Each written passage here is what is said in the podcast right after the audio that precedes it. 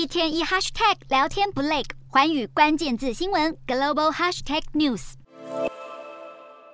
全球粮食供应现在面临新动荡，因为全球大米主要出口国之一的印度，目前正压制大米出口量，而这项决策呢，将会推升各国粮食出口国的。这个粮食价格打击到亚洲和非洲等将谷物作为主食的粮食进口国家，而同样作为粮食出口国的泰国与越南，虽然最近同意合作提高价格，但是不会像印度一样采取限制出口的政策。泰国出口商就表示，限制出口会损害到粮食在国内的价格，对于农民还有政府都会造成负担。另外，受到天气的影响，中国等地的粮食作物现在也欠收。这显示出全球粮食危机正在加剧的趋势。